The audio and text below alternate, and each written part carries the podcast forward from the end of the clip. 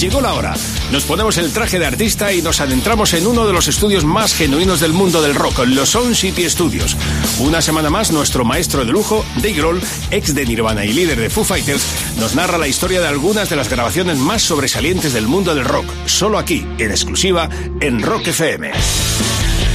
Hoy comenzamos con la música de Queens of the Stone Age, banda de California fundada por Josh Homme una vez que terminó con su anterior banda, Los Cayus. Hubo un paro discográfico entre el 2008 y el 2010.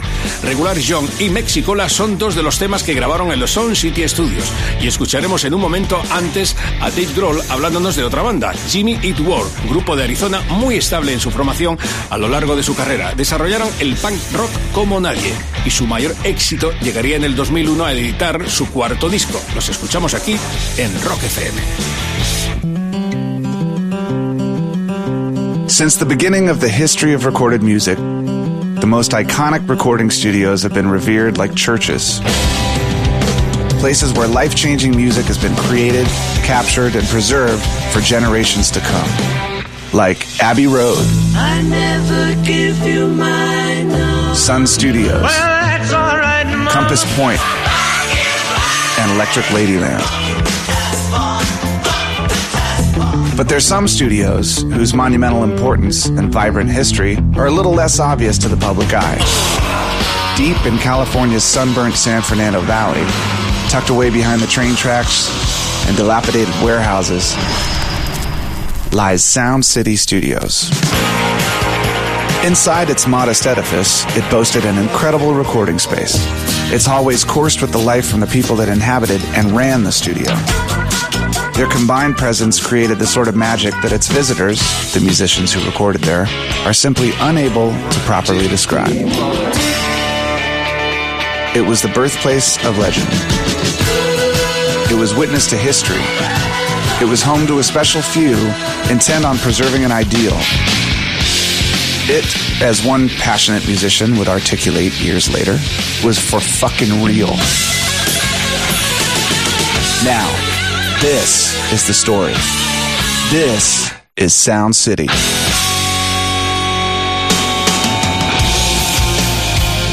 Hey, everybody. Welcome to another episode of Sound City. Today we're going to hear some music that came out between 1998 and 2007. It shouldn't come as any surprise to hear that I'm a huge fan of Queens of the Stone Age. You know, I talked about Kyuss on our last show, and I love that band so much and was really bummed when they broke up. But how was I to know that Josh would go on to start a band that I would love even more? Queens of the Stone Age were and are one of the most badass bands on earth. I was lucky enough to play drums on Songs for the Deaf, and I just finished recording all the drums for their even more awesome new album. Two of the best albums I've ever been involved with. The cool thing about Queens of the Stone Age is that there really aren't too many rules in that band. There's a revolving cast of musicians, and some people sing some songs, other people sing other songs. There are different drummers on pretty much every album. But the one great thing about Queens of the Stone Age is that they're entirely about the music. They're very experimental. They're driven by the want or the need to do something that hasn't been done before, and they, they challenge each other to be badass. If you've ever been in Queens of the Stone Age, you sort of wear it like a badge. They're, without a doubt, one of the greatest rock and roll bands of all time. So here's a few tracks from the first Queens of the Stone Age album, recorded at Sound City in 1998.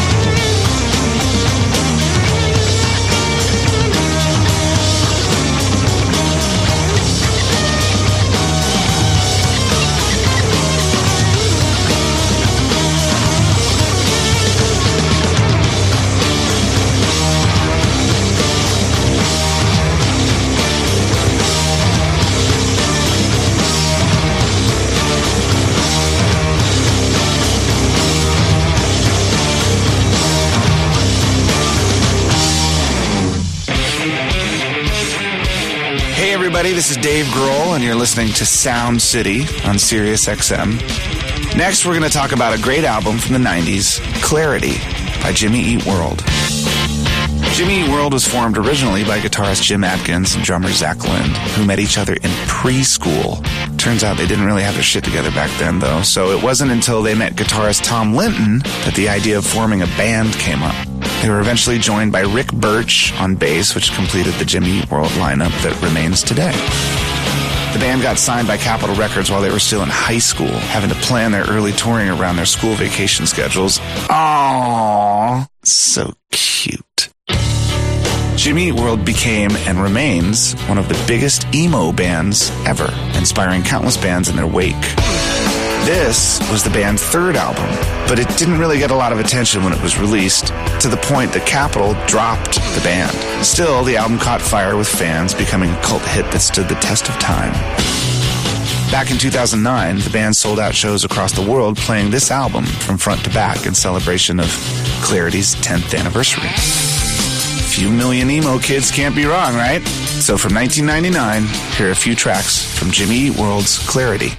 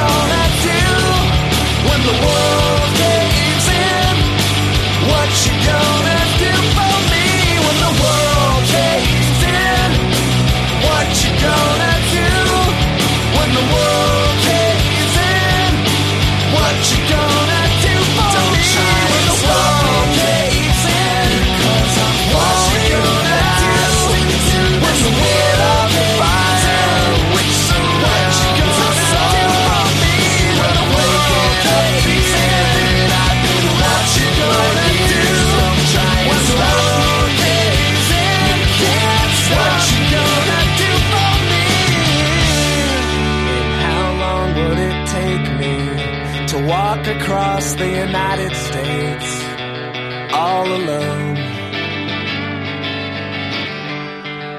The West Coast has been traumatized, and I think I'm the only one still alive.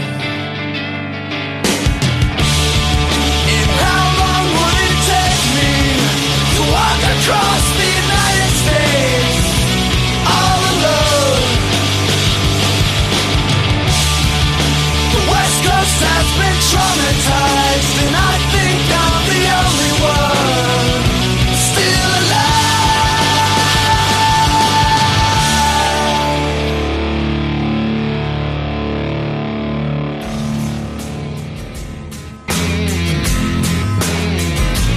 Seguimos rodeados de las mejores manos, las de Dave Grohl, que nos sigue descubriendo los sonidos que se grabaron en los Sound City Studios de Los Ángeles y que nos sigue presentando aquí en exclusiva, en Rock FM. Llega la música de Frank Black, que después de varios trabajos en solitario le sumó a su nombre el de Catholics.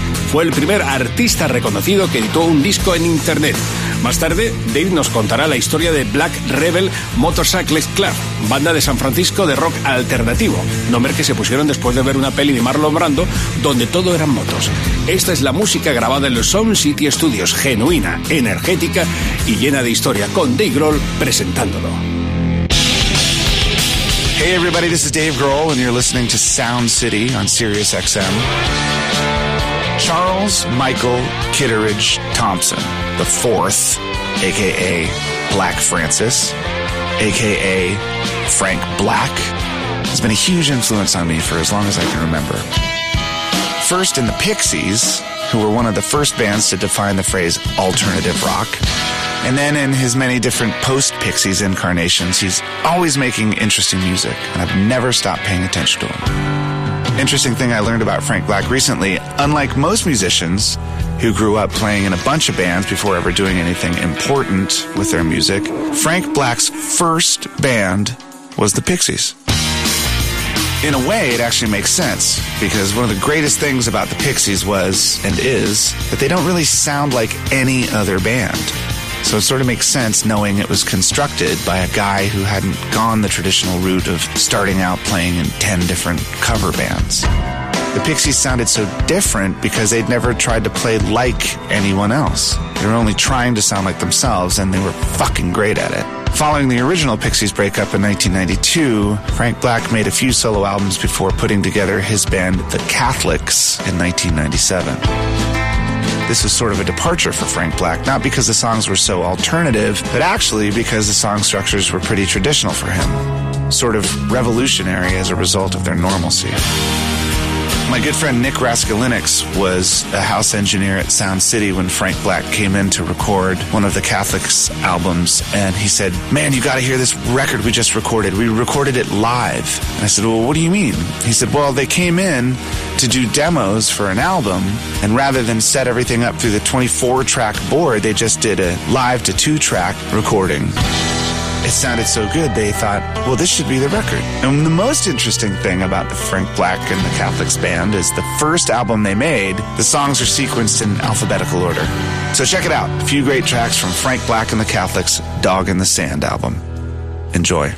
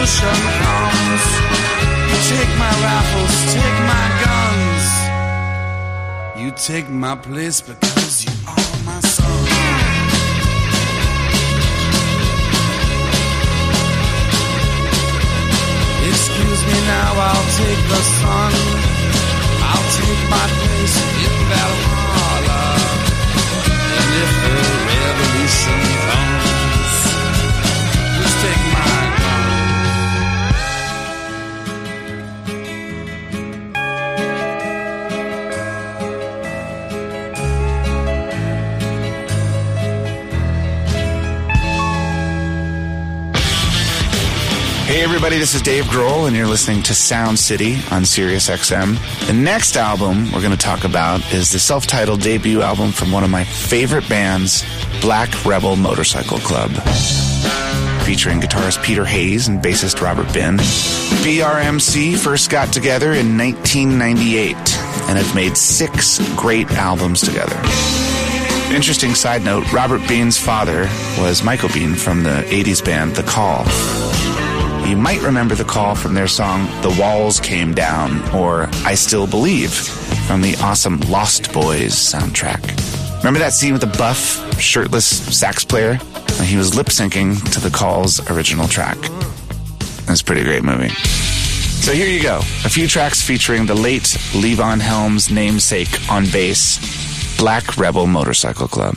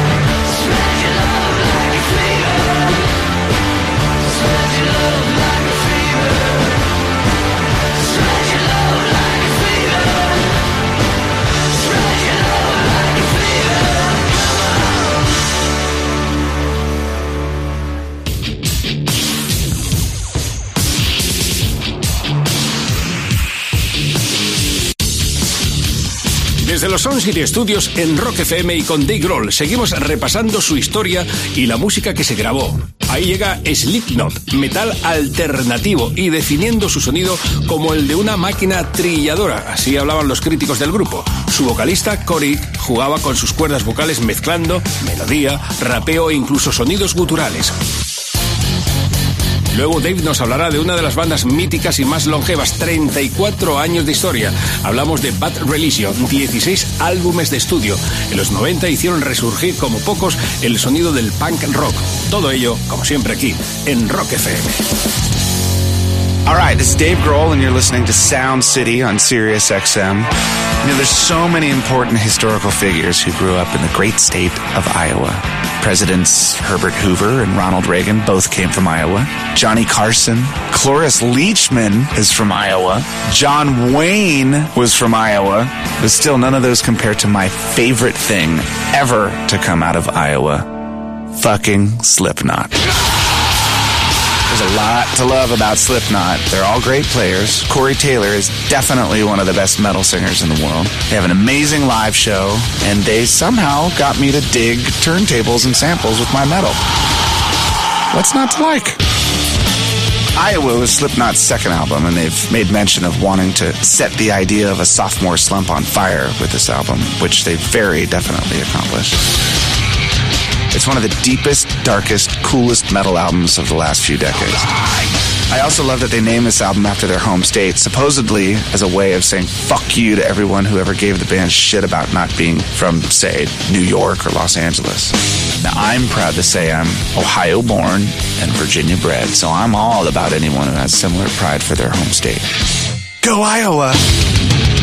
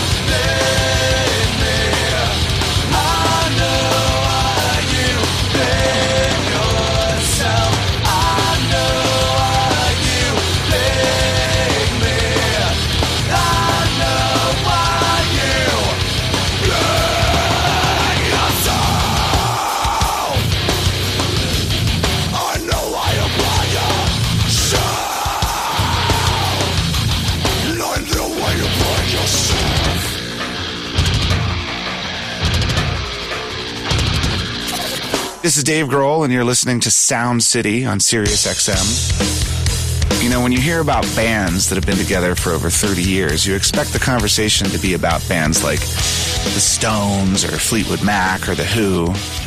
So it makes me feel pretty old to hear that LA punk band Bad Religion has been around for 33 years.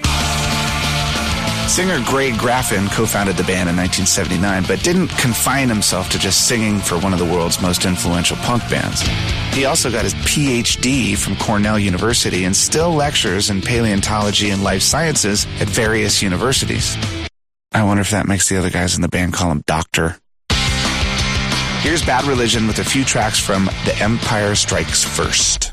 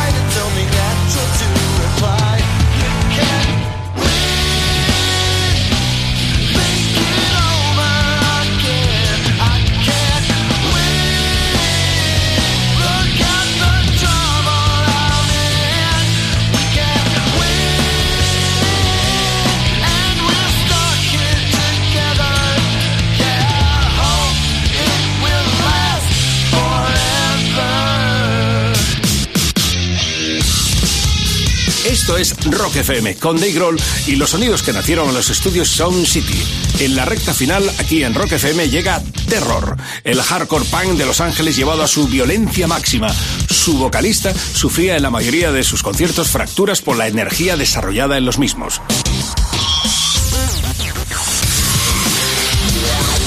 Luego terminaremos con el rock industrial de Nine Inch Nails, banda nacida en 1988 que combinó diferentes géneros musicales como nadie. El único componente fijo era su líder, Trent Reznor, ya que cambiaba la formación para cada disco y gira. Comparte todo esto y mucho más es la historia del rock, la historia de los Sound City Studios aquí, en Rock FM.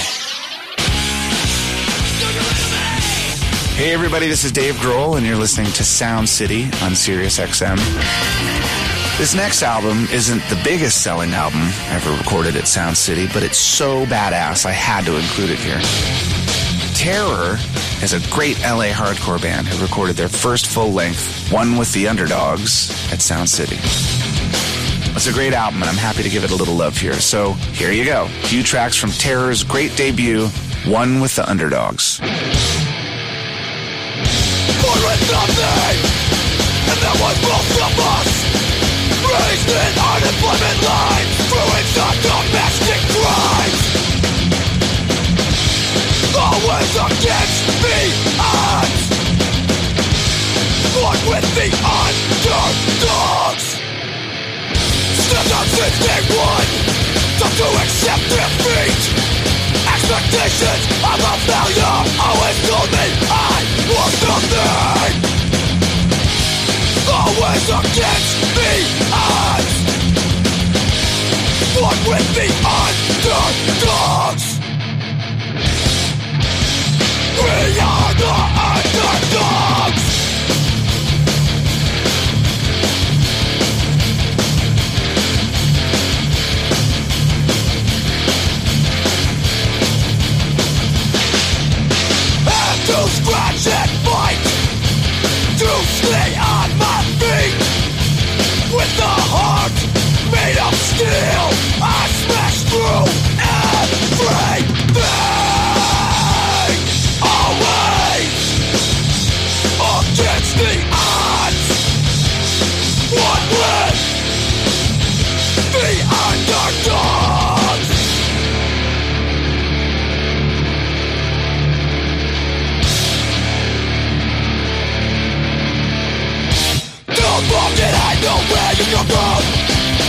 I'm all your everything From nothing to something so fast Never had a chance to learn nothing And there's so many just like you. It's always the same. Forever ends before we begin And now it's yourself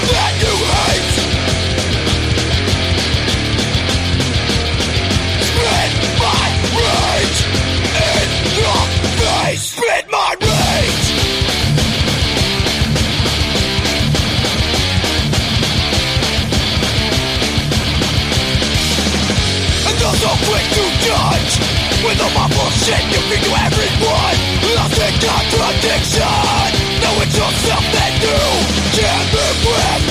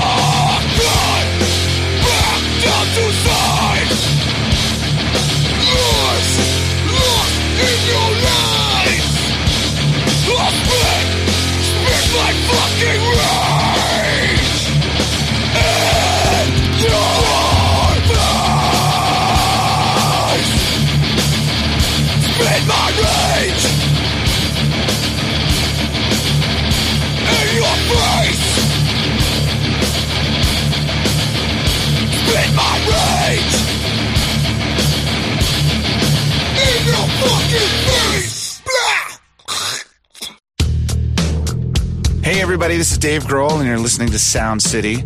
We're going to end today's show with one of the greatest musicians of my generation, Trent Reznor, and Nine Inch Nails. Trent's done so much great work over the past 25 years, from his great albums as Nine Inch Nails to his more recent work, scoring films like The Social Network and The Girl with the Dragon Tattoo. Trent's music has always been inspired and inspiring. With Teeth was the fourth Nine Inch Nails album, and I was honored to be asked to play drums on a bunch of tracks for it. It was great getting to work with Trent, and even better, getting to work with him again for the Sound City soundtrack. Now, I've been lucky to play with some of the world's greatest musicians, but there aren't many who hold a candle to Trent. I don't feel like I've ever come away from playing or recording with Trent and not somehow feeling like a better musician than I was the day before. So here we go. A few songs from the great album With Teeth. Here's Nine Inch Nails.